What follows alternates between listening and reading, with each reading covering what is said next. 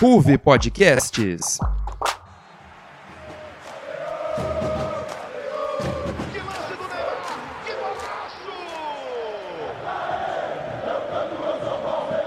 Partiu o Rogério, pé direito da bola, passou pela barreira. E aí, queridos ouvintes, fãs do esporte, todos bem? Está começando agora mais um Arquibancada, o seu podcast esportivo sobre o melhor do nosso futebol. Aqueles que têm acompanhado os últimos programas do Núcleo de Esportes devem conhecer a minha voz. Eu sou Antônio Vinícius, um dos novos membros aqui da RUV, e estamos de volta com mais um programa cheio de resenhas, debates, bate-bola e, claro, muita informação sobre a reta final das principais competições nacionais que estão pegando fogo. E hoje comigo, um time de estrelas que vão me ajudar a debater sobre os principais assuntos do melhor futebol do mundo, o futebol brasileiro. E hoje temos uma estreia aqui no programa, ninguém menos que a grandíssima Beatriz Quintino. Seja muito bem-vinda, Bia. É um prazer tê-la aqui conosco. É também que é uma das novas integrantes aí do Núcleo de Esportes da RUV. A bola está contigo, Bia. Se apresenta aí para o pessoal e bom programa para você. Oi, pessoal. Oi, Antônio, Terê, Guilherme. É, é a minha primeira vez por aqui, mas eu estou muito animada de fazer parte do, do programa.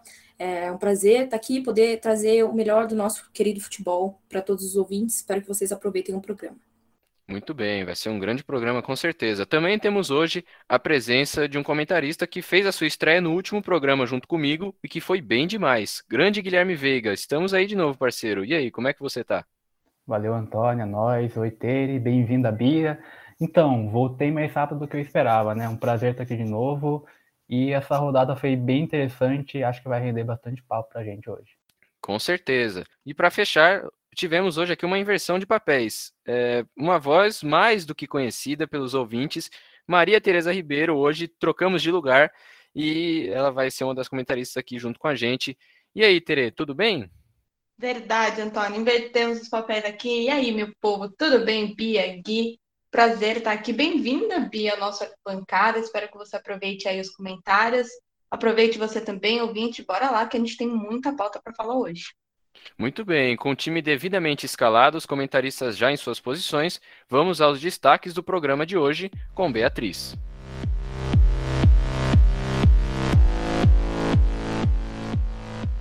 Vamos lá então, Antônio e amigos. Tá na pauta. As semifinais da Copa do Brasil. O Atlético Mineiro com o pé na decisão depois da goleada sobre o Fortaleza e o empate entre Flamengo e Atlético Paranaense, que faz o jogo ser decidido em pleno Maracanã. E vamos falar também do Brasileirão. Com a derrota no Fla-Flu, o Flamengo praticamente deu adeus ao título.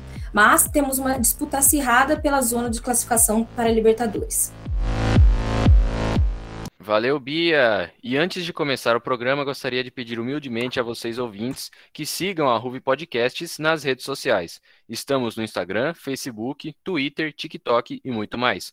Digite Ruve Podcasts lá na lupinha que você nos encontra e pode nos seguir para acompanhar as principais notícias do mundo do esporte, além dos outros núcleos que temos, como de jornalismo, entretenimento, cultural e etc. Segue a gente e compartilhe os podcasts com a galera. Bom, dado o recado, hora de abrir o nosso papo de hoje. E bora falar da Copa do Brasil, que vai ter as partidas de volta realizadas no próximo dia 27, também conhecido como quarta-feira, e já tem um dos finalistas praticamente definido de um lado, que é o Atlético Mineiro, depois de um grande resultado diante do Fortaleza, e do outro a gente tem um confronto que ainda está meio em aberto ali, com um leve favoritismo para o Flamengo, mas que ainda está em aberto o jogo entre o Furacão contra o Urubu a gente vai abrir falando sobre o Leão do PC contra o Galo Doido, Fortaleza contra o Atlético Mineiro, que decidem uma vaga na decisão da Copa do Brasil nesse próximo dia 27. Eu confesso, galera, que eu fiquei bem surpreso com o resultado do jogo da ida, o 4 a 0 para o Atlético Mineiro. É, eu sei que o Atlético é o grande favorito né, nesse confronto, mas a gente está falando do Fortaleza, de um time que despachou um gigante como São Paulo nas quartas de final e que vem fazendo uma campanha irretocável no Campeonato Brasileiro, ninguém menos que o vice-líder do campeonato, é, vem batendo adversários é, de grande expressão e vem fazendo uma excelente campanha. E eu imaginava um confronto mais equilibrado, aquele jogo decidido nos detalhes. Mas a gente viu um domínio muito grande do Atlético Mineiro no, no Mineirão, jogando diante da sua torcida. E para começar o debate, eu vou perguntar para você, Guilherme. É, a gente sabe que o futebol é uma caixinha de surpresas, então a gente já viu de tudo acontecendo. Quando eu digo tudo, é tudo mesmo, gente. Então, é, muita coisa pode acontecer. Mas, depois desse grande resultado que o Atlético conseguiu, e pelo futebol que vem apresentando nos últimos jogos, no Campeonato Brasileiro, na Copa do Brasil, você acha que ainda tem alguma esperança para o torcedor do Fortaleza ou o Atlético Mineiro já está garantido na, na grande decisão? E qual que é a sua expectativa para esse jogo da volta que vai acontecer na Arena Castelão? Então, Antônio, eu acho que ninguém esperava esse resultado. Foi um placar muito elástico e por isso eu acho que é um pouco difícil para o Fortaleza conseguir essa vaga para a final. Mas a gente pode esperar que seja um jogo difícil, que o Fortaleza vai oferecer alguma dificuldade para o Atlético. Isso se o Atlético for com força total, que eu acho que não vai acontecer. Mas o torcedor que for para a Arena pode esperar um grande jogo, porque, como você falou, é um duelo do líder contra o vice-líder. Ele vem apresentando um futebol robusto, um futebol para frente, com nomes como Pikachu, o Ederson, até o Lucas Lima, que fez uma grande partida no último final de semana. Então, essa classificação eu acho um pouco improvável, mas o jogo vai ser bonito. Muito bem, realmente é um jogo de duas equipes que, que gostam de jogar com a bola, jogam para o ataque, são dois times muito perigosos com jogadores que vêm se destacando bastante. É, agora eu gostaria de saber se você se alguma das duas aí, a Tereza ou a Bia, gostaria de acrescentar alguma coisa aí à fala do Guilherme.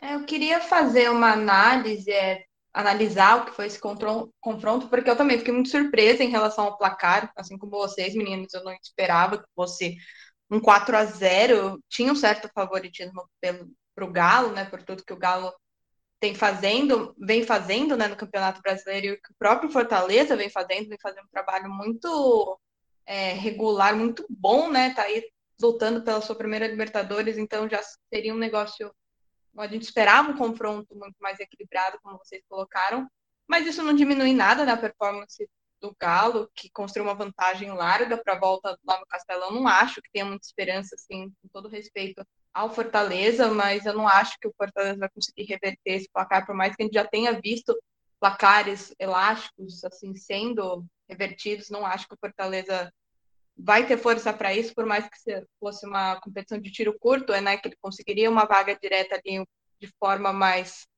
rápida do que no Brasileirão, apesar de ele estar muito bem encaminhado já no Brasileirão. Mas falando da partida em si, né, a partida de ida, o primeiro tempo começou ali muito movimentado. Geralmente aqueles minutos iniciais a gente sabe que em partidas assim são de estudo, né? Só que Galo e Fortaleza entraram com uma fome de classificação. A questão foi que o time cearense ele perdeu essa intensidade muito rápido. Foram duas chances, se eu não me engano, ali nos dez primeiros minutos, e depois o Atlético aproveitou o espaço que foi sendo deixado em campo, é, principalmente ali nas laterais, para abrir o placar com um chutaço do Guilherme Arana, e fato é que depois desse 1 a 0 o Leandro se sentiu baque e acabou sofrendo mais dois gols até o fim do primeiro tempo. Um do zagueiro artilheiro, né, o Hever, que inclusive vem fazendo uma temporada muito interessante, e um do Hulk, que foi a contratação que mudou a cara do Atlético. A gente já falou em vários episódios aqui da, do Bancada como o Hulk entrou bem nesse time. Então, assim, com 3 a 0 no placar, o segundo tempo, como o Guilherme também falou, pensando em Brasileirão, que também acho que vai acontecer um pouco nesse, nessa partida de volta, o segundo tempo foi ali para administrar a vantagem, uma oportunidade de ampliar, porque com todo o respeito ao Fortaleza e ao trabalho que vem sendo novamente, o time não ia virar esse jogo, talvez diminuir a diferença ali para diminuir mesmo o prejuízo para o jogo de volta, mas virar seria praticamente impossível. Aí o negócio é que o plano, o plano era tentar, né? Só que o Galo encontrou a oportunidade que ia buscar ao longo desses 45 minutos finais. No primeiro minuto do segundo tempo, com o Zarate aproveitando com categoria um rebote do goleiro Felipe Alves, que daí eu não queria ouvir até de vocês, é, Antônio, Gui e Bia. Para mim foi um jogo muito ruim dele, assim, falhou em momentos importantes que não tirando o mérito do Galo, que soube aproveitar essas falhas, mas ajudaram para essa goleada de 4 a 0 do que o Fortaleza sofreu, né? E praticamente carimbou a vaga do Galo para a final. Mas acho que o Felipe Alves ali participou um pouco dessa derrota, ele que acabou custando um pouco esse placar, né? Bom, é, eu queria só acrescentar mesmo nessa questão da análise do jogo em si, que eu acho que a maior surpresa foi o Fortaleza ter vindo jogando para cima, para frente. É, ele não, não foi não, não se retrancou desde o começo, procurou criar chances, mas é, foi o que o próprio Voivoda falou, o técnico do Fortaleza, que foi uma decisão errada dele e que acabou custando o jogo, é, deixou muito espaço para o Atlético criar, e eu acho que outro, outra questão a ser discutida é a questão dos elencos, né? Pô, a gente tem um Galo totalmente reforçado, que não só conta com os reforços, mas muitos outros jogadores que já vinham fazendo boas partidas, o Arana, o Zaracho, são ótimos exemplos disso, e o Fortaleza que veio já desfalcado, é, jogou com um lateral e um volante improvisado na zaga, é, então você vê a diferença da qualidade dos elencos, a diferença do, do poder ofensivo de jogo que eles têm, então, e o que você completou ali do, do Felipe Alves, eu acho que teve ali no, nesse gol, nesse último gol do, do Zaracho, que ele entregou no rebote, eu acho que ele podia ter, ter se esforçado mais no jogo, eu acho que ali foi um pouquinho de culpa dele sim, mas agora acho que para esse jogo de volta, a gente já viu várias remontadas históricas aí no futebol, mas eu acho que vai ser bem difícil para Fortaleza, mas eu acho que o torcedor que vai ao estádio, vai ao Castelão, é, acho que pode aproveitar o jogo. Pô, o Fortaleza aí, 2017 estava na Série C, hoje está numa semifinal de, da Copa do Brasil, então acho que o torcedor só tem a se orgulhar, mesmo que tenha levado um baile no, no primeiro jogo, e buscar aí, tentar diminuir o, o placar do, do, primeiro jogo, buscar um empate, pô, porque o Fortaleza é sim vice colocado do, do Campeonato Brasileiro, então torcer aí para apresentar um bom futebol, um bom jogo aí para todos nós quarta-feira. Exatamente. Como a Beatriz falou, né, o Fortaleza é o vice-líder, então mesmo que não consiga, né, reverter essa vantagem, que eu também acho que não vai acontecer, já está praticamente garantido ali na, na, fase de grupos, né, na Libertadores. E você conseguir chegar na fase de grupos já faz uma grande diferença, porque hoje a pré-Libertadores não é mais aquela moleza, né, que se dizia que eram antes. A gente já teve grandes times brasileiros, como São Paulo e Corinthians, perdendo jogos de pré-Libertadores, né? E o Grêmio também nesse ano. Então, é, vai fazer uma grande diferença o time do Fortaleza, mesmo tendo perdido esse jogo, isso não diminui o trabalho do Voivoda, que vem fazendo um trabalho excelente. É, falando sobre o Felipe Alves, eu também acho que ele falhou em alguns lances que acabaram sendo decisivos, como por exemplo o gol do Hever de cabeça, se não me engano, ele vai tentar encaixar a bola, só que a bola passa, o Hever cabeceia a bola na primeira trave, ela passa por ele e vai pro gol. E no quarto gol também do Zarate, né, uma falha que ele acaba dando esse rebote. Ele vem fazendo algumas partidas que tem cometido algumas falhas meio estranhas. Contra o Flamengo mesmo, pelo Campeonato Brasileiro, ele, ele falhou em alguns dos gols, em algumas saídas equivocadas. No jogo, quando a torcida voltou, que foi o jogo contra o Atlético Goianiense, ele também falhou. Então ele vem, não vem tendo atuações assim tão tão brilhantes, mas isso não tira em nada o mérito do, do Atlético Mineiro, que fez uma grande partida, como a Bia falou. É uma diferença de elenco muito grande, né? Então não dá para a gente é, tirar o mérito do Atlético, que certamente chegará a essa decisão aí e é um fortíssimo candidato aí ao, ao título, né? Independente de quem passar do outro lado, a gente daqui a pouco fala mais sobre isso. Você quer completar com mais algum comentário, Gui?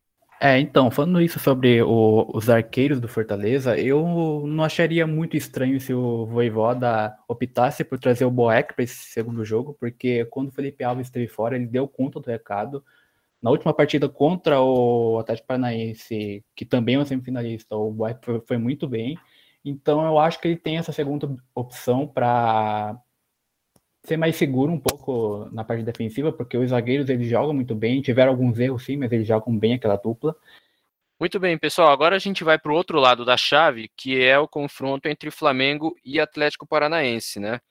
É que foi realizado na Arena da Baixada, um empate em 2 a 2 Eu também me surpreendi um pouco com esse jogo, porque eu gostei muito da postura do Atlético Paranaense, porque quando você enfrenta uma equipe que vem apresentando um grande futebol como é o Flamengo, é um dos times aí, um dos mais temidos, se não o mais temido do futebol brasileiro, a tendência é você jogar um pouco mais fechado, mas o Atlético Paranaense bateu de frente né, com o Flamengo, que mesmo sem alguns dos seus principais jogadores, continua sendo um grande time, saiu atrás, foi buscar a virada, estava né, se defendendo muito bem, estava fazendo uma excelente partida, só que aí numa bobeira no finzinho do jogo, né, nos acréscimos já, se não me engano, o zagueiro que havia entrado na partida, o jovem zagueiro Lucas Fasson acabou subindo para disputar uma bola de cabeça e colocou, levou o braço no, no, no, rosto do Rodrigo Caio, acabou fazendo um pênalti meio infantil e o time do Flamengo conseguiu empatar o jogo com o gol de pênalti do Pedro. É, dessa vez eu, eu comecei com o Guilherme, eu vou começar agora com a Tereza. O Flamengo é, ele é um amplo favorito, né? Inclusive foi a declaração que o Alberto Valentim deu depois desse primeiro jogo, reconhecendo que o Flamengo é o favorito nesse confronto. O Flamengo vai jogar diante da sua torcida no Maracanã, mas tem alguns desfalques, como por exemplo o Pedro, que sofreu uma lesão de menisco, o Arrascaeta, que ainda está machucado, o Davi Luiz, que não está inscrito. Em contrapartida, pode ter a volta de uma dupla vital ali, né, para o time, que é o Bruno Henrique e o Gabigol. Para você, o Flamengo ele vai confirmar esse favoritismo, vai conseguir avançar para a próxima fase ou o Furacão pode fazer ventar forte no Rio de Janeiro na noite dessa quarta-feira, dia 27? Olha, eu acho que esse jogo eu esperava mais assim do, do jogo em si, porque eu achei ele meio afobado. E eu esperava que o Flamengo fosse criar uma, uma vantagem, não tomar a virada e ter que buscar um empate ali no último momento, né? No apagar das luzes. É, foi um jogo, como eu disse, afobado, muita correria, muitas faltas, né? Muita vontade, acho que pouco futebol. Assim, por mais que o Atlético tenha se empenhado nesse jogo, mais do que eu esperava que se empenhasse. Um empate de 2 a 2 ali meio sem graça, custou caro para o Furacão pelo contexto que ocorreu, né? Como você falou, Antônio, no último lance, ali aos 50 do segundo tempo, um pênalti bobo que custou uma vantagem para o jogo no Maracanã, né? Sabendo que ia ser no Maracanã. Para o Flamengo salvou um jogo fraco, principalmente do meio para frente, que teve uma dificuldade de articular qualquer coisa, assim, eu senti isso. Os gols foram em oportunismo, não em construções de jogadas, de fato.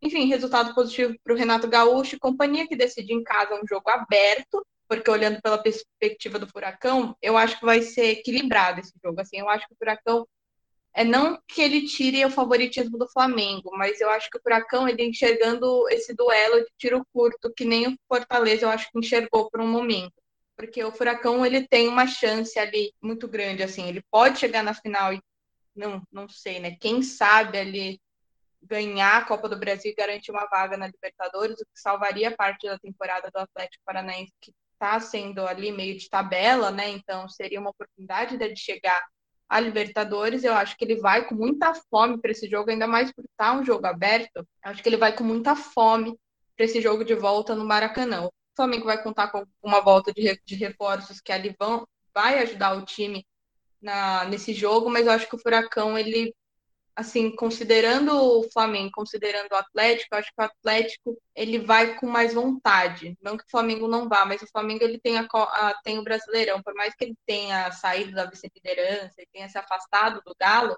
e seria um título esse da Copa do Brasil, é, eu acho que o, o Furacão conseguiria, vai conseguir impor seu jogo como conseguiu impor na Arena da Baixada. Então, tá muito aberto, assim, não, não dou pleno favoritismo para o Flamengo. Eu acho que existe uma chance bem boa do, do Atlético fazer alguma. armar alguma coisa legal ali na Maracanã e, quem sabe, vencer e conquistar essa vaga. É, a gente vai falar sobre o Brasileirão ainda no episódio de hoje, mas adiantando um pouquinho, o Flamengo vai ter que se recuperar rápido da derrota no clássico diante do Fluminense nessa última rodada.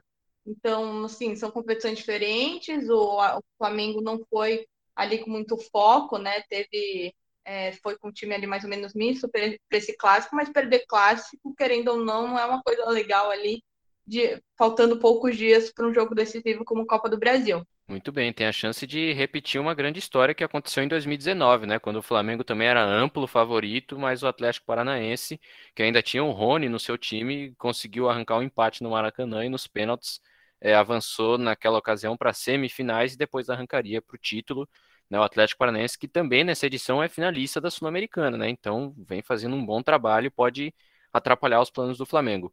É, Guilherme, Bia, vocês querem acrescentar mais alguma coisa em relação a esse duelo aí? Vocês acham que está em aberto? Ou o Flamengo pode confirmar o seu favoritismo? O que, que vocês acham? Bom, eu acho que está bem aberto mesmo também. É, eu acho que tem total chance, totais chances de voltar a acontecer o que aconteceu em 2019, o Atlético ganhando na casa do Flamengo é, levando essa classificação na casa do Flamengo. É, o que foi apresentado pelo Flamengo no jogo de semana passada foi um futebol bem abaixo. É, o Flamengo, além dos, dos desfalques é, dos jogadores, dos craques, como Gabigol, Arrascaeta, conta com desfalque de próprios jogadores que estão dentro de campo e não estão apresentando o seu melhor futebol. Everton Ribeiro muito abaixo, a defesa cometendo erros assim bobos e entregando gols. O Léo Pereira falhou horrivelmente ali no, no gol do Atlético Paranaense. Então, aí acho que fica um desafio também para o Renato Gaúcho, não só aí para esse próximo jogo da Copa do Brasil, mas do Brasileirão também. Já tinha apresentado um jogo abaixo contra o Cuiabá, agora contra o Fluminense. É, eu acho que acende um alerta aí para tentar recuperar antes da final da Libertadores, né? Agora, final do mês que vem. Então, mas assim, de, de qualquer forma, eu acho que jogo passado a gente teve um Flamengo sim superior em volume de jogo, é, por mais que o, o, Atlético tenha tentado, tenha criado muito ali também, mas um Flamengo que não conseguiu ser superior em qualidade de jogo, não conseguiu chegar é, e finalizar de vez. Conseguiu evitar a vantagem do Atlético num, num pênalti, num lance ali bobo do, do jogador do Atlético Paranaense, que entregou esse pênalti e conseguiu equilibrar o confronto para o próximo jogo. Mas, assim, acho que vai ser um jogo bem disputado e está muito em aberto Claro que tem todo o contexto do Flamengo ser ter bons jogadores, ter a torcida, ser o favorito em quase todas as competições esse ano, depois do Atlético é, Mineiro. Então, eu acho que vai ser bem aberto, vai ser bem disputado. Eu espero que seja um bom jogo aí para a gente poder assistir. Bom, eu acho que também vai ser um jogo bem aberto e como a Teri falou, é, o Cap vem com um pouco mais de vontade porque o CAP nos últimos anos ele, ele se mostrou um time de Copas. Ele, ele realiza grandes feitos em Copas, como foi nas Copas do Brasil. E então vejo ele com essa garra de, de, querer mais um título, um título importante para ele e um acesso a Libertadores que não está tão garantido assim. Mas eu vejo o, CAP como um time ainda jovem, um time se reformulando, tanto em campo como é, no banco técnico. Perdeu o Antônio Oliveira então, por esses quesitos e também por quesito caso e pelo Renato também ser copeiro, eu vejo um, o Flamengo um pouquinho à frente. Mas ele também tem seus defeitos, como a zaga, que sofre muito desde que o, o Mari saiu do time. Então vai ser um jogo laicar, aberto, mas com o Flamengo um pezinho um pouco a mais na final.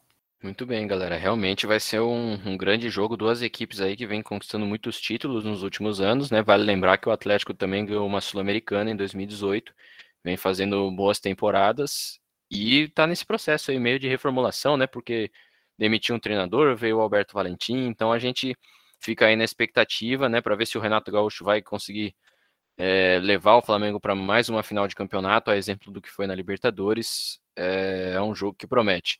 Para fechar aqui, galera, eu vou perguntar para vocês alguns palpites, né? Quem vocês acham que vão ser os finalistas da Copa do Brasil e quem chega mais forte, quem é o, favorito ao título? Eu começo então com você, Bia. Qual você acha que vai ser a final da Copa do Brasil e quem chega melhor para a decisão? Bom, eu acho que vai dar Atlético Mineiro e Flamengo. Mas assim, não seria surpresa se o Atlético Paranaense chegasse, mas eu acho que vai dar Atlético Mineiro e Flamengo.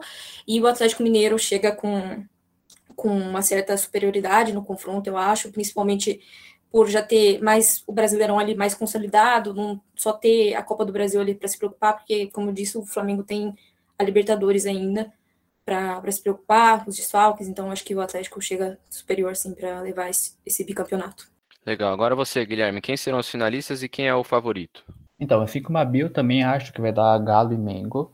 É, hoje eu falaria que o Galo ele tá à frente, ele pode conquistar essa, essa taça, porque é até uma receita que os times campeões é, vêm seguindo. Eles sempre ganham duas taças, ou é como o Flamengo 2019, que foi o brasileiro e a Liberta, o Palmeiras em 2020, 2021, que foi a Liberta, a Copa do Brasil, e o Galo, acho que ele tem essa fome de conquistar mais um título além do brasileiro, para ser um grande time e valer o investimento. Mas é, eu esperaria até sábado, que vai ter é, a rodada entre os dois no brasileiro, que pode definir tanto o brasileiro como essa Copa do Brasil. Mas eu acho que é Galo e Mengo. Perfeito. Agora, para fechar, Tere, quem você acha que vai ser a final e quem chega favorito? Vou ser diferente, porque eu não, não quero falar que o Flamengo vai para a final dessa, da Copa do Brasil, não. Eu vou de Galo e Atlético Paranaense. Galo chega super favorito assim para a final super favorito, né? Considerando as campanhas, eu colocaria o Galo bem à frente assim do Atlético Paranaense, mas eu espero que seja um jogo mais aberto, assim, essa final. Mas eu coloco o Galo e Atlético Paranaense. Não vou de Flamengo na final, não. Muito bem. É, o meu palpite, eu, eu ainda fico um pouco assim na dúvida entre esse jogo do Atlético Paranaense e do Flamengo, né? Porque o Flamengo tem oscilado um pouco em alguns jogos. É, o Atlético Mineiro, para mim, já está garantido na final, né? E, o, e a outra decisão, rapaz, eu vou apostar no Atlético Paranaense. Eu vou junto com a Tereza. Eu acho que o Atlético Paranaense cons consegue chegar. Então teremos um duelo de Atléticos aí e o Atlético Mineiro chegando como franco favorito, mas a gente tem que ficar de olho aí, né? Porque a gente sabe que futebol é futebol, ainda mais tratando de futebol brasileiro. Só lembrando que as finais elas estão previstas para o dia 8 de dezembro, o primeiro jogo, e no dia 12 de dezembro, o jogo da volta, o jogo decisivo. Muito bem, galera, agora é hora do break. Logo mais a gente volta para falar do Brasileirão, que em relação a título está praticamente definido e você vai entender o porquê daqui a pouco. E a gente volta já, não sai daí.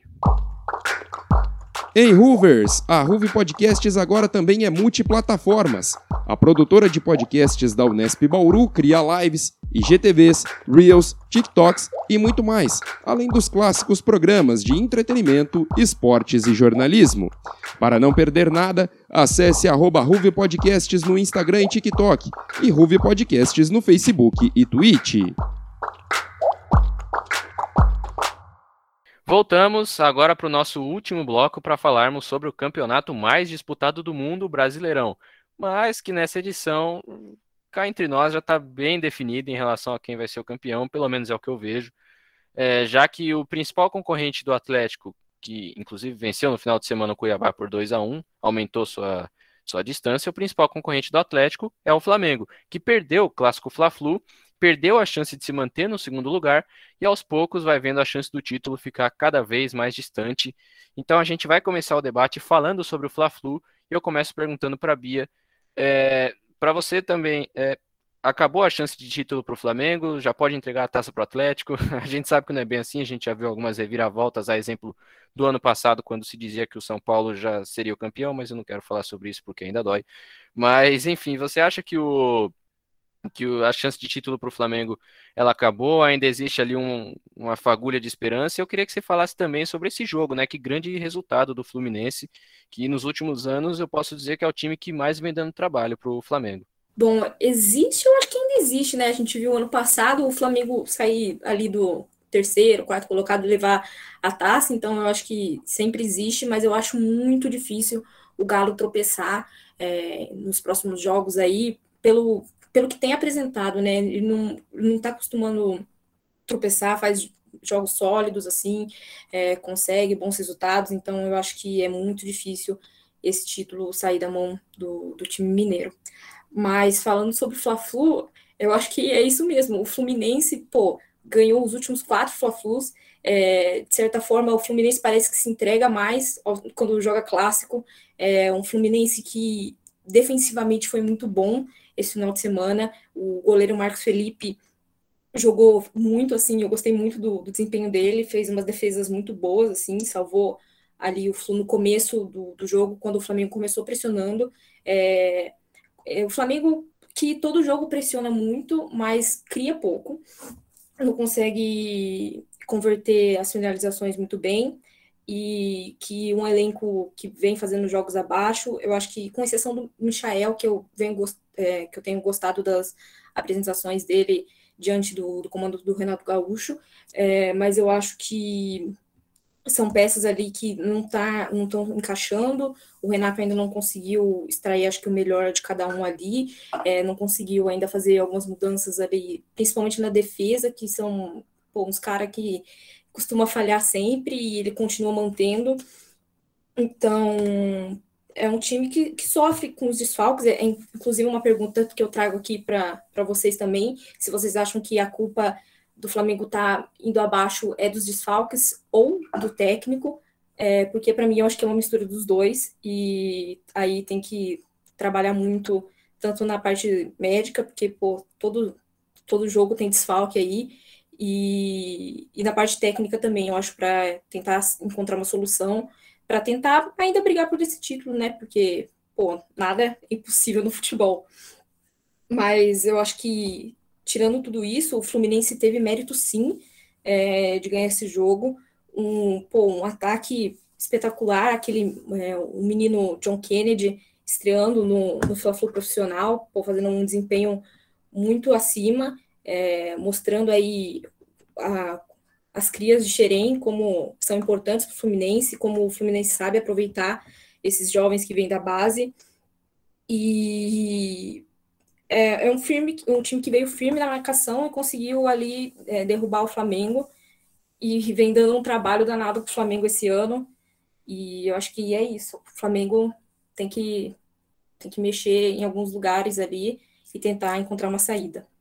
É, realmente foi uma excelente partida do, do Fluminense. Os garotos decidiram, né? O Luiz Henrique, que já vem sendo elogiado há um bom tempo já pela grande mídia, que vem fazendo bons jogos, e o John Kennedy, que na base do Fluminense já fazia muitos gols contra o Flamengo e repetiu a escrita agora no profissional. Então foi realmente uma excelente partida do Fluminense.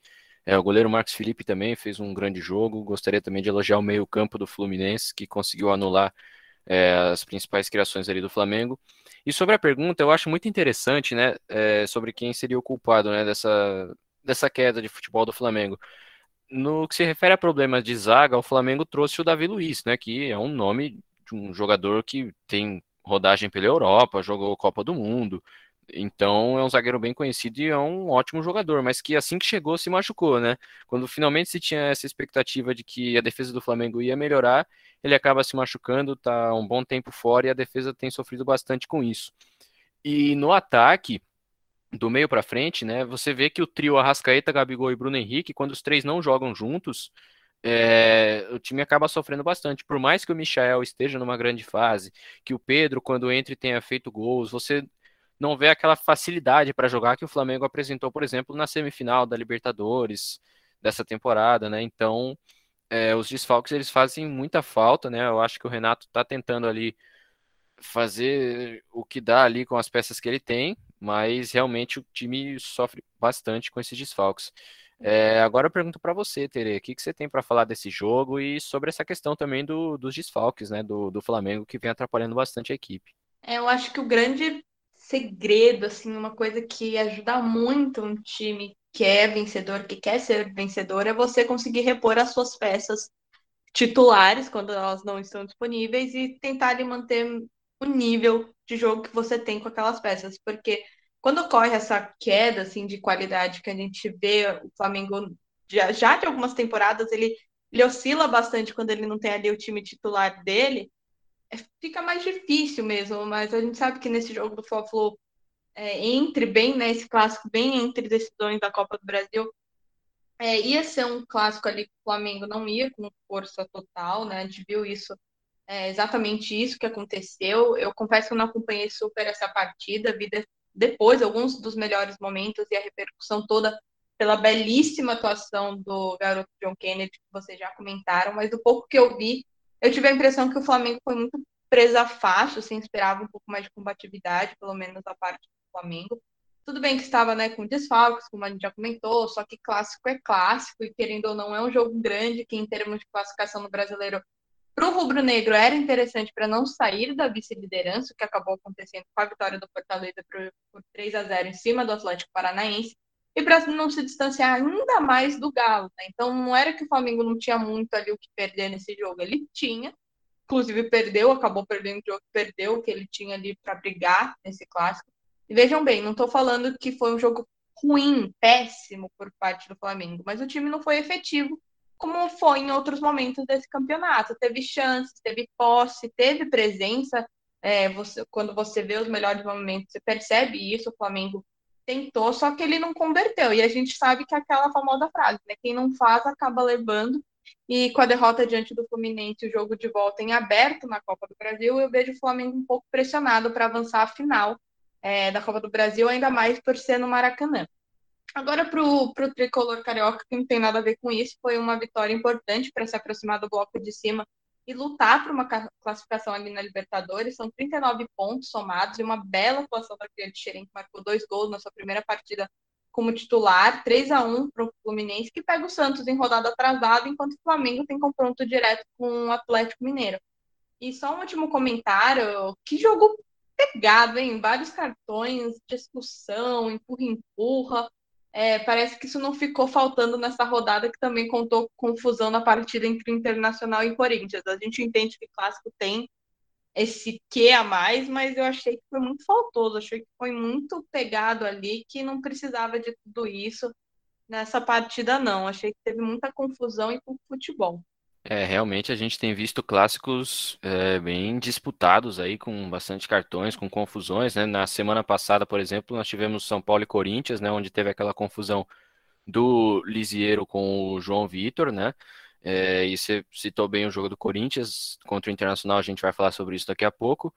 É, e de fato é um jogo bastante disputado, né? Se o Fluminense não, não é um time tecnicamente tão bom quanto o Flamengo, conseguiu igualar ali na vontade, talvez até superar e conseguir um resultado ali importantíssimo. Gui, você quer complementar? É, então, eu acho que o Renato de hoje, ele sofre muito com as falas do Renato do passado. É que falava que um time de 200 milhões era muito fácil de se comandar, que era obrigação, um título, e agora ele vê que não é assim, a parada é um pouco mais dura, e começou a oscilar é, nessas oscilações, a mídia já foi, pegou um pouco no pé dele, e se continuar assim, a torcida pode começar a pegar, pegar no pé dele. A gente está falando da maior torcida do Brasil, e então o caldo pode ficar um pouco mais grosso para o Renato. Mas eu queria, falando sobre o jogo, queria dar o mérito para o Marcão. O Marcão ele sabe montar muito bem o time do Flu, ele conhece o time do Flu, e por isso eu acho que o Flu é o que menos sofre com essa regra da troca de técnico, porque o Marcão sempre vai dar conta do recado, ele vai conseguir manter um time competitivo, um time é, razoável para fazer aquele futebol que o Fluminense está proposto a fazer.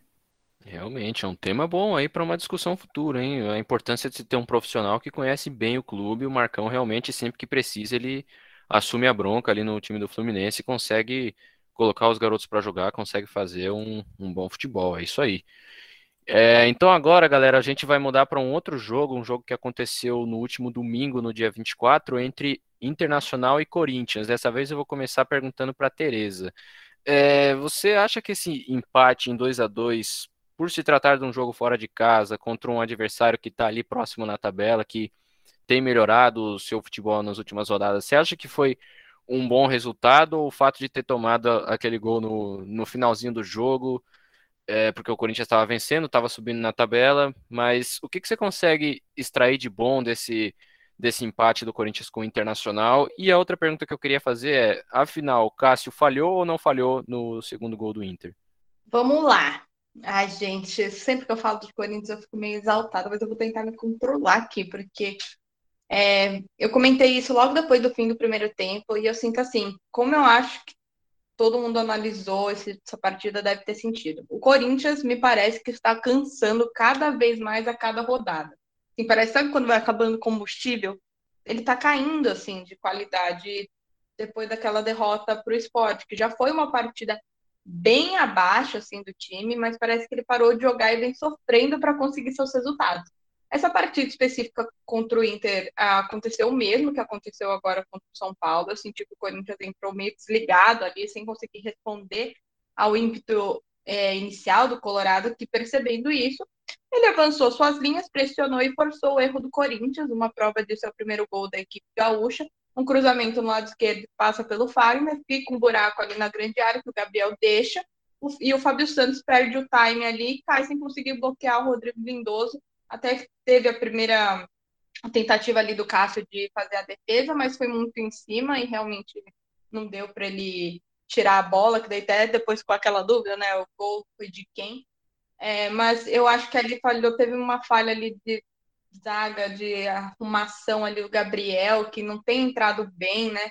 O Fábio Santos também não fez nada ali para tentar tirar aquela bola, então, assim, aconteceu. Depois do gol, alguém deu uma acordada ali, e as ações ficaram mais equilibradas, principalmente com o Renato Augusto, que está sendo a pessoa que chama o resto do time. Isso acontece várias vezes, a câmera pega o Renato Gaúcho, Renato Gaúcho, perdão, Renato Augusto, chamando o time, acionando ali o pessoal, um líder mesmo em campo, e aos poucos foi chegando ao ataque, acionando o GP, o Gabriel Pereira, né, acionando o Roger Guedes, mas não tinha muito perigo ali, ficou num a 0 para os gaúchos, menos até o final do primeiro tempo.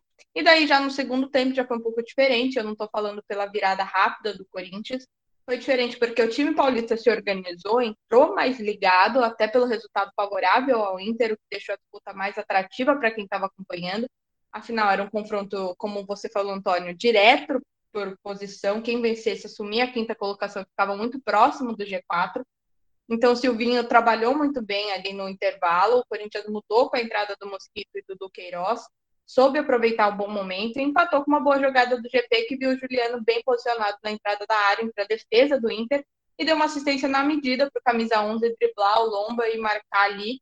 É, aqui ficou o detalhe para a defesa do Inter que parou, porque sei lá motivos. Tudo bem que poderia existir a impressão de um impedimento, mas você não para, né? Ainda mais toda a linha de zaga por uma impressão, até porque, como foi o caso, pode ser lance legal e você acaba tomando gol por uma bobeira ali de, de falta de atenção. É, o empate trouxe a confiança que o Corinthians precisava para tentar a virada e um lance de habilidade ali do Roger Guedes de bobeira do Inter, porque o atacante alvinegro deixa o pé, é marcado pênalti, o Fábio Santos, como um bom cobrador que é, coloca o Corinthians na frente do jogo.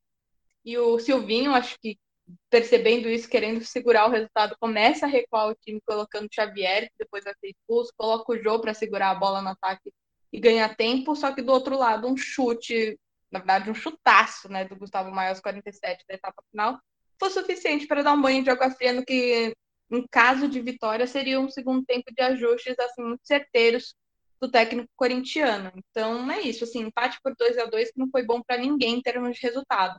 Mas falando da, do segundo gol do Inter, eu não diria que foi falha do Cássio, mas eu senti que ele ali ele esperava talvez a bola fosse desviar em alguém, fosse vir por baixo, porque dá a impressão que ele escorrega ali o pé de apoio e ele não consegue pular para alcançar, tentar alcançar a bola, não que fosse uma bola super defensável.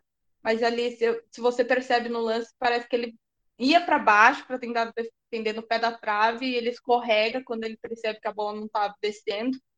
Não sei o que aconteceu ali, mas eu não sei se seria foi falha do Cássio, foi ali mais um questão de marcação que ninguém percebeu o Salmaia se aproximando ali para tentar o chute. Ninguém tentou tirar aquela bola e o Caixa ali tentou de um jeito ou de outro, acabou não conseguindo fazer nada, né? Mas eu não, não colocaria esse, esse gol do, do, do Inter na conta do Caixa. Acho que foi um conjunto de fatores ali que acabou acarretando, porque foi logo depois da expulsão né, do Xavier. Então, é, uma falta de atenção tremenda de, de marcação que acabou dando esse empate para o Internacional. Muito bem, é uma excelente análise aí do, do jogo, né? É, agora eu vou fazer a pergunta para o Guilherme, porque assim, como a Tereza falou, né, desde o jogo do esporte, o Corinthians, o Corinthians não fez uma boa partida contra o esporte, contra o Fluminense venceu, mas não jogou bem, é, perdeu para o São Paulo, também não conseguiu fazer uma boa partida, e esse jogo do Inter até teve ali um momento do segundo tempo que conseguiu é, virar o jogo, conseguiu fazer até uma boa partida, mas acabou tomando o, segundo gol ali numa infelicidade. Então, eu queria perguntar para você, Gui, é, essa culpa de, de o Corinthians ter caído muito de rendimento é alguns jogadores que, que não estão rendendo o que deveriam? É culpa do treinador? A, a que se deve essa, essa queda de, de rendimento do Corinthians nesses últimos jogos? Cara, eu acho que é um misto dos dois. A gente vê jogadores como o Cássio, que vem num, é, falhando algum, é, em algumas rodadas. É, o próprio Roger Guedes, que no começo entregou muito, mas agora está um pouco sumido do time. E o Silvinho, ele mexe mal nas peças, às vezes, e às vezes até escala mal. Então, eu vejo como uma mistura desses dois fatores. Mas eu queria trazer uma pergunta, aproveitando que a gente tem duas corintianas aqui no nosso time hoje que após a derrota para o São Paulo no Clássico, o Silvinho ficou balançado no cargo e surgiu uma informação, se eu não me engano foi do Juca Kfouri, que ele ia cair contra o Inter independente do resultado. Acabou não caindo. E é, nessa informação até dava o Mano como um possível nome é, para assumir o time.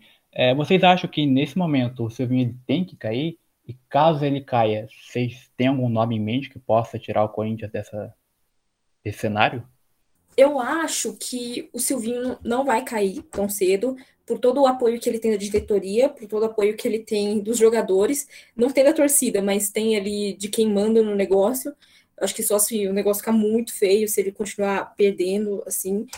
Mas eu acho que, que o Corinthians já deveria começar a buscar outra alternativa aí para pelo menos começar a temporada que vem. Se não vai tirar ele agora, pô, tem que pensar na próxima temporada e se conseguir a eventual classificação para Libertadores, é, conseguir começar a pensar em uma alternativa. Agora, se for para trazer o Mano Menezes, Silvinho fique para sempre. Mas é, eu acho que o Silvinho não vem fazendo um bom trabalho. Eu acho que principalmente começa com a escalação errada. É, pô, trazer o Gabriel de volta, começar com o Vitinho. Esse não foi tão ruim no primeiro tempo, mas começou bem abaixo no segundo. É, então, acho que ele tem que rever algumas coisas aí.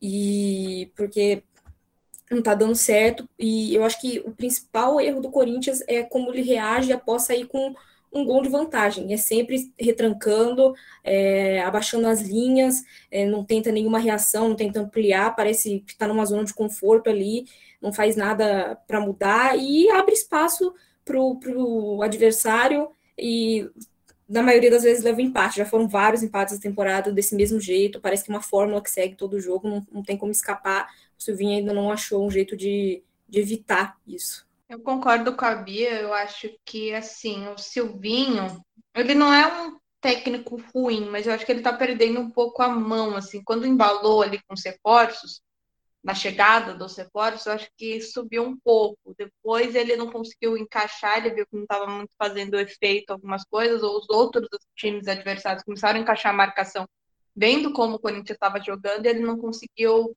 lidar, encontrar alternativas para para mudar o esquema tático, tentar outras soluções. Eu não acho que seja um momento ideal para tirar o Silvinho. Também reta ali, quase entrando na reta final do brasileiro, é, com uma chance muito grande de classificação para Libertadores. Não acho que trocar o Silvinho agora seria a melhor saída, a melhor solução. Eu acho que, como a Bia falou, pode pensar, se quiser mudar o técnico, pensar num começo de temporada de 2022, assim, desde o começo, sei lá, faz um acordo interno ali para o Silvinho terminar o ano, terminar a temporada, para olhar é, para alguém assumir esse desafio de levar o Corinthians longe na Libertadores, não sei até onde, mas pelo menos conseguir que o Corinthians avance algumas fases. Mas, assim, a questão para mim em relação ao Silvinho é que eu acho que, como os meninos falaram, ele não, não, não, Parece que ele não percebe, ele não sabe analisar o que acontece no jogo, ou quando ele tá atrás do placar, ou quando ele tá à frente do placar, porque, cara, tudo bem, são cinco substituições, a gente viveu por anos com três substituições, a gente tá com cinco, mas mesmo quando ele faz duas, três alterações ele não vê que surge efeito, ele morre com as duas. Ele termina o jogo sem fazer as outras duas substituições, ou morre com uma substituição, vendo que o jogo não está fluindo, que o Corinthians está sofrendo com o ímpeto do adversário, e ele não está conseguindo avançar, não está conseguindo atacar, ele morre com alterações ao invés de tentar fazer alguma coisa. Você tem cinco alterações, você usa todas elas, vendo que seu time não está bom mas ele faz duas, três e morre com as outras. Isso acaba frustrando o, o torcedor. A gente percebe também essa briga que a torcida tá com o Cássio. Não, gente, eu, eu vejo muita gente falando mal, horrores do Cássio. Cara, a história que ele tem, eu acho que é momento. Ele não tá num bom momento, assim, tá falhando em alguns lances. É, o pessoal no, naquela votação da Globo, votando no Matheus Donelli, eu não sei se essa é a forma da, da torcida mostrar que ela quer uma mudança. Não sei também se o Silvinho tiraria o Cássio para colocar o Matheus Donelli nesse, nessa altura do campeonato. Mas, enfim, eu acho que o Silvinho ele tem que olhar também para o que a torcida está falando e tentar absorver aquilo. Não acho que a diretoria vai derrubar ele, acho que tem respaldo da diretoria, mas se ele ficar minando a relação dele com a torcida, tem uma hora que a torcida acaba pesando mais do que segurar o técnico, assim, olhando para a diretoria.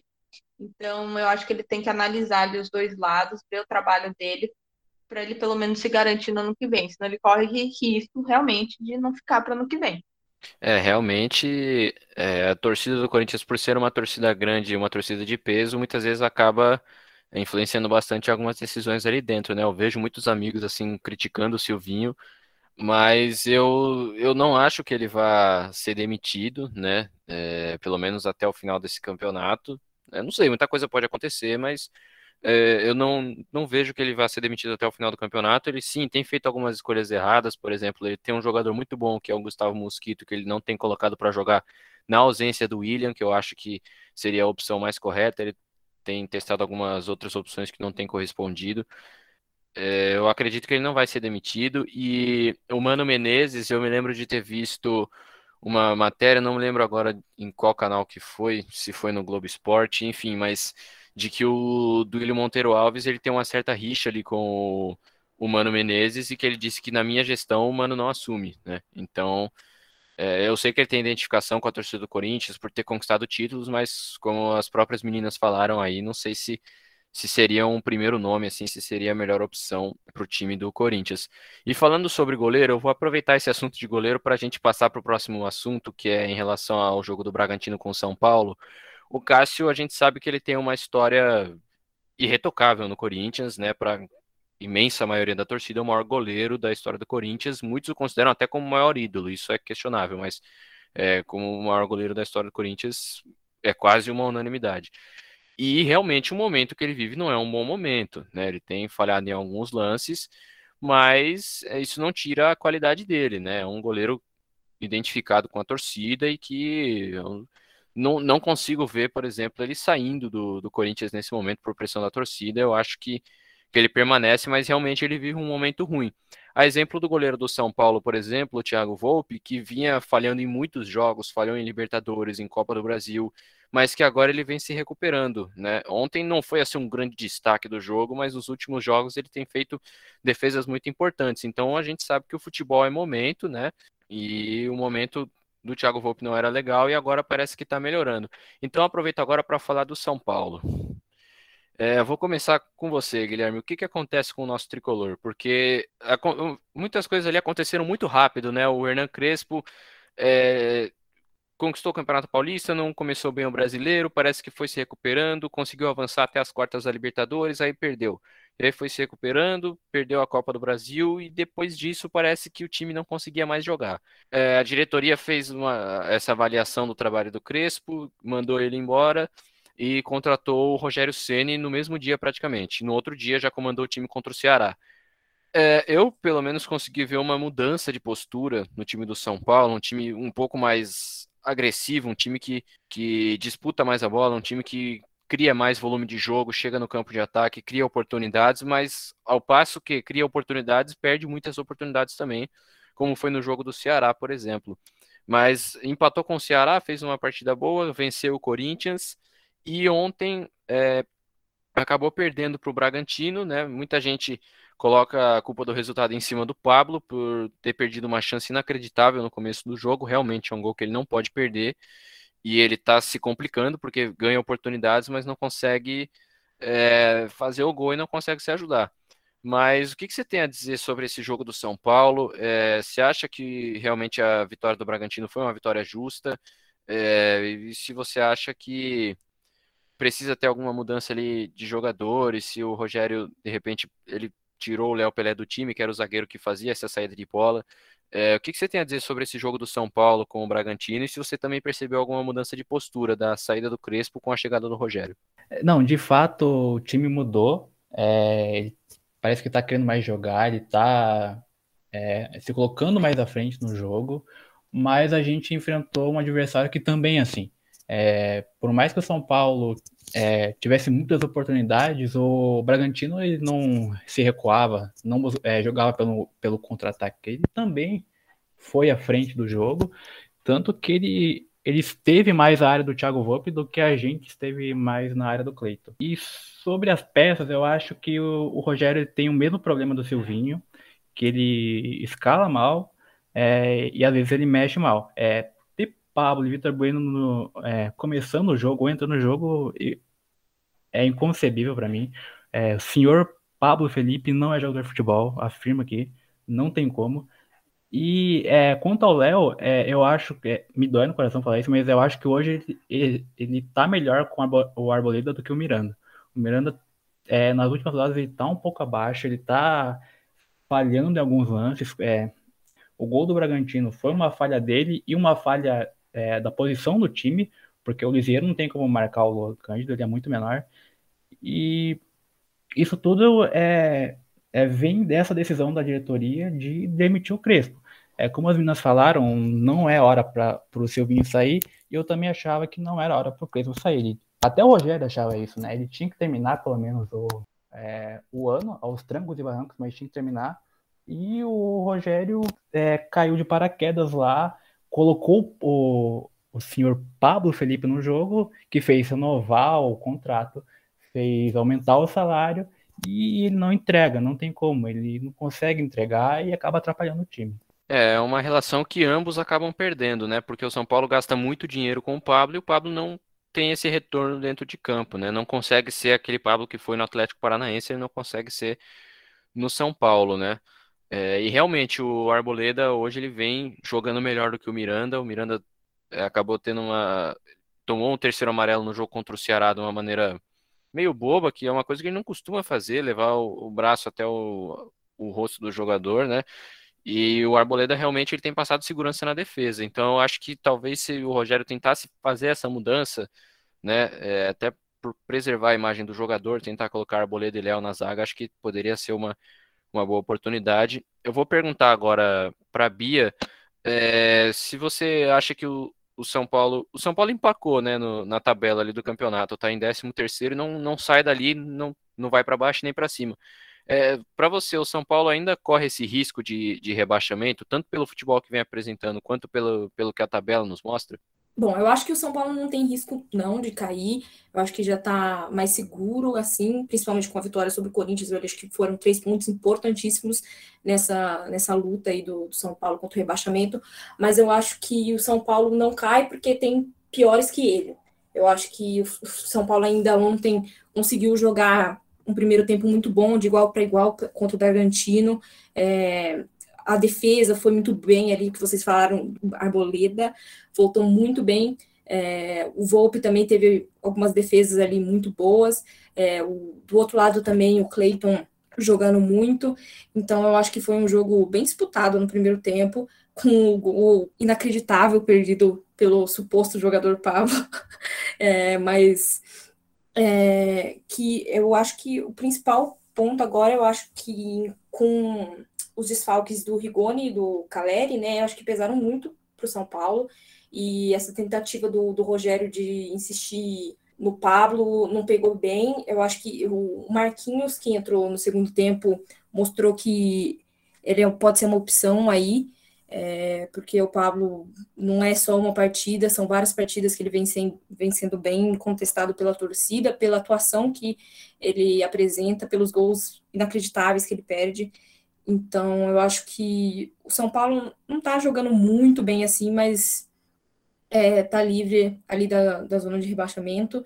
E eu acho que o, ontem mesmo ficou o mérito para a equipe do, do Bragantino, que vem sendo bem regular, vem fazendo bons jogos ali, é difícil de tropeçar, é, mas é um time bem, bem construído, bem treinado pelo Maurício Barbieri é, tem boas peças. O, o Arthur, que voltou da Covid, já dando uma assistência ali do escanteio.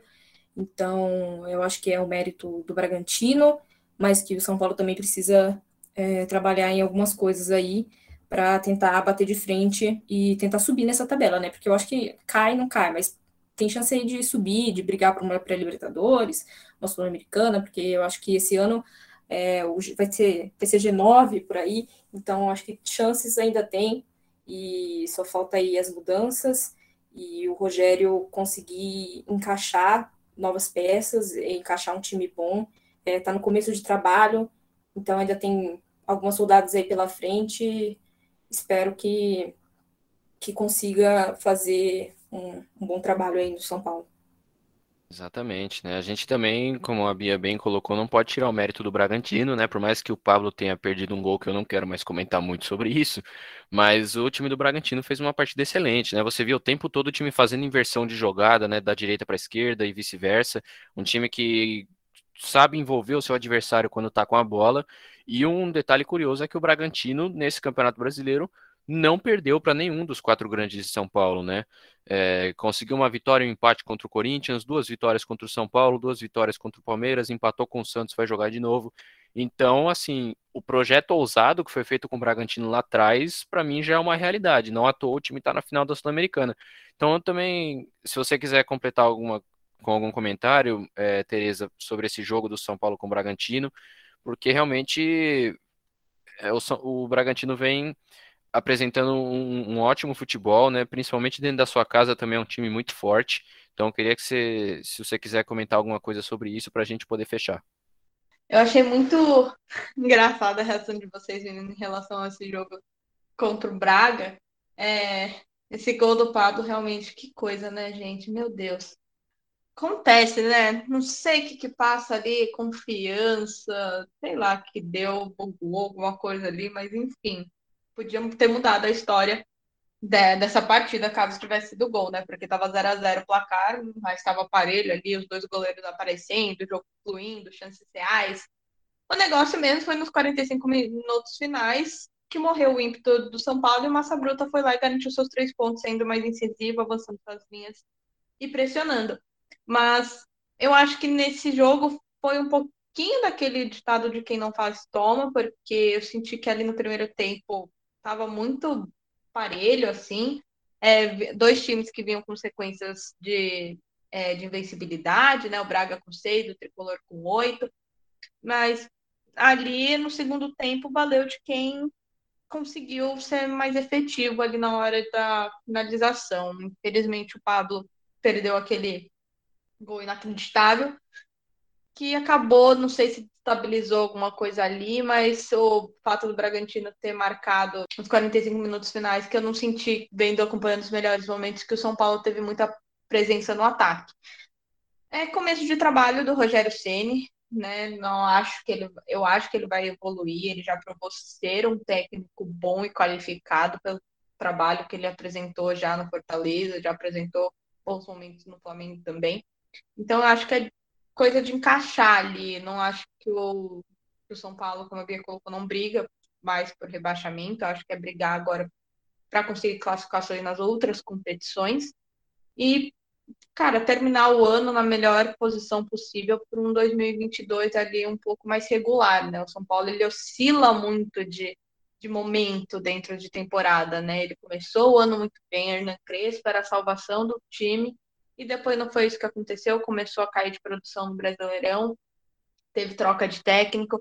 Então, é momento, assim, é tentar encaixar um bom momento e tentar manter ele por mais tempo, né? Não ali dois, três meses depois acabar morrendo. Mas eu tenho certeza que Antônio, com mais propriedade quando São Paulinos, conseguem falar melhor dos momentos que o São Paulo vem vivendo nas últimas temporadas, né? É, tem, não, não tem sido temporadas fáceis, né? Essa questão que você falou agora sobre oscilação, né? A gente, isso ficou muito claro, né? Na, na última temporada, quando o time estava é, numa situação parecida com essa do Atlético, o Atlético agora com mais pontos de vantagem, mas o São Paulo tinha sete pontos de vantagem, faltando dez rodadas para acabar o campeonato. Muita gente já colocava o time como campeão e aí de repente acabou, né? O futebol da equipe perdeu quatro jogos seguidos, né? Aquela discussão do do Fernando Diniz com o Tietchan, que para mim ali foi o foi quando o time começou a, a, derrubada, né? Foi ali onde tudo aquele bom momento acabou. Então realmente é um time que tem oscilado muito nessas últimas temporadas, né? Agora temos aí que acompanhar o trabalho do Rogério, né? É um bom treinador, né? É muito questionado às vezes, mas é, eu vejo ele como um dos melhores treinadores, tanto que na época quando estava no Fortaleza discutia se, se o Rogério era o melhor treinador brasileiro em atividade e conseguiu levar o Flamengo a um título brasileiro que ninguém mais acreditava, né? Mas aí tem aquela pressão, né? Rio São Paulo, é, o Rogério é um cara mais linha dura, não é aquele treinador mais paisão, como é o Renato Gaúcho, por exemplo. Então, é, isso pode ter pesado um pouco, né? A relação com a torcida, mas ele é um excelente treinador, fez um, um trabalho maravilhoso no Fortaleza, né? Muito disso que o Fortaleza vem vivendo hoje é graças ao Rogério, o presidente é, do Fortaleza não cansa de fazer elogios ao Rogério em relação a isso também. Então agora temos que ver, né? Eu acho que o São Paulo ainda tem que tem que estar tá em alerta ali com a, com a parte de baixo da tabela, mas é, dá sim para beliscar alguma coisa melhor, uma vaga na Sul-Americana ou na Libertadores. No ano que vem tentar se reconstruir, né? O time muito endividado, com alguns problemas também com alguns jogadores, mas é, pode ainda pode se recuperar na temporada, tentar terminar na parte de cima e tentar almejar coisas maiores, né? Bom, pessoal, é, como tudo que é bom um dia infelizmente acaba, é, chegou o nosso momento de terminar aqui. A gente vai encerrando nosso debate por hoje. Eu acredito que rendeu bastante. A gente foi é, cirúrgico nos comentários, foi um programa bem informativo. Só queria deixar um lembrete que nessa próxima quarta-feira a gente vai ter é, alguns jogos atrasados né, do Campeonato Brasileiro. A Tereza tinha falado há um tempo atrás aí no programa. Nós vamos ter Santos e Fluminense, Bahia e Ceará na quarta-feira. E na quinta, dia 28, um jogo adiantado né, da 34ª rodada entre Bragantino e Esporte. Fechamos então, galera. Muito obrigado aí pela presença de todos os ouvintes que chegaram até o final. Esperamos que vocês tenham gostado. Se gostaram, compartilha com os amigos, parentes, para termos aquela audiência legal e a gente está de volta aqui daqui duas semanas discutindo mais sobre o nosso futebol. Lembrando, mais uma vez, que você pode seguir a Ruve Podcast no Instagram, Facebook, Twitter, TikTok e muito mais, digitando Ruve Podcasts na lupinha. Quero também muito agradecer aos comentaristas de hoje, que deram um show de bola e de conhecimento em futebol, mostraram que merecem sim vestir a camisa da Ruve. Então, agradecer a você, Beatriz, parabéns pela sua estreia, você foi muito bem, mostrou que merece realmente estar aqui. É, queria te parabenizar aí, faça a sua despedida para o nosso público. Muito obrigada, Antônio, Pere, Guilherme, foi um prazer estar aqui com vocês hoje, espero ter atendido aí as expectativas dos ouvintes, mas foi muito legal aqui, espero só que nos próximos a gente continue assim, trazendo aí muita informação, muito debate para os nossos queridos ouvintes. Espero que vocês tenham aproveitado esse programa aí. Um beijo. Aprovadíssima, foi muito bem a Beatriz. Também agradecer ao meu querido amigo Guilherme, muito obrigado aí pela sua presença mais uma vez e a gente espera que você possa estar aqui mais vezes também. Valeu, Antônio, valeu, Tere, valeu, Bia, meus parabéns pelo primeiro programa, você foi muito bem. Eu também espero voltar aqui é, espero que quando eu volte o Pablo não esteja jogando mais, fique claro. E hoje foi muito legal, a rodada rendeu bastante papo pra gente. E é isso, tchau, tchau. Valeu para quem tá nos ouvindo aí. É isso aí. Então, agora para fechar também, Maria Tereza Ribeiro, que geralmente é apresentadora do programa e faz isso que eu estou fazendo aqui agora, mas também queria agradecer pela oportunidade né, de estar é, nesse lugar do programa também, né? E estamos aí polivalentes, sempre que precisar, em qualquer, em qualquer função aí, a gente é, espera estar correspondendo. Muito obrigado, Tereza, pelos seus comentários hoje também, pela sua participação, foi bem demais. Vou deixar aqui anotadinho, que nem técnico faz, ok. Polivalência. Obrigada aí, galera, que acompanhou a gente até agora na bancada. Valeu, Bia, parabéns pela estreia. Valeu, Gui. Pode deixar que tem programa mais vindo para vocês comentarem muito. Não garanto que o Pablo não será mais jogador, mas aí a gente tenta tirar ali da, da pauta. Mas é isso, gente. A gente se vê daqui duas semanas. Não saiam daí porque a bancada tem muito assunto ainda até o final da temporada. Valeu, Antônio. Arrasou demais. Obrigado, Tereza. Obrigado aí, gente. Então, Fechamos aí, um grande beijo, aquele abraço para todos vocês. E Pablo, pelo amor de Deus, vê se faz gol quando jogar, para justificar o salário que você ganha, para o torcedor não te criticar mais, por favor. Um abraço, gente, até mais. Tchau, tchau.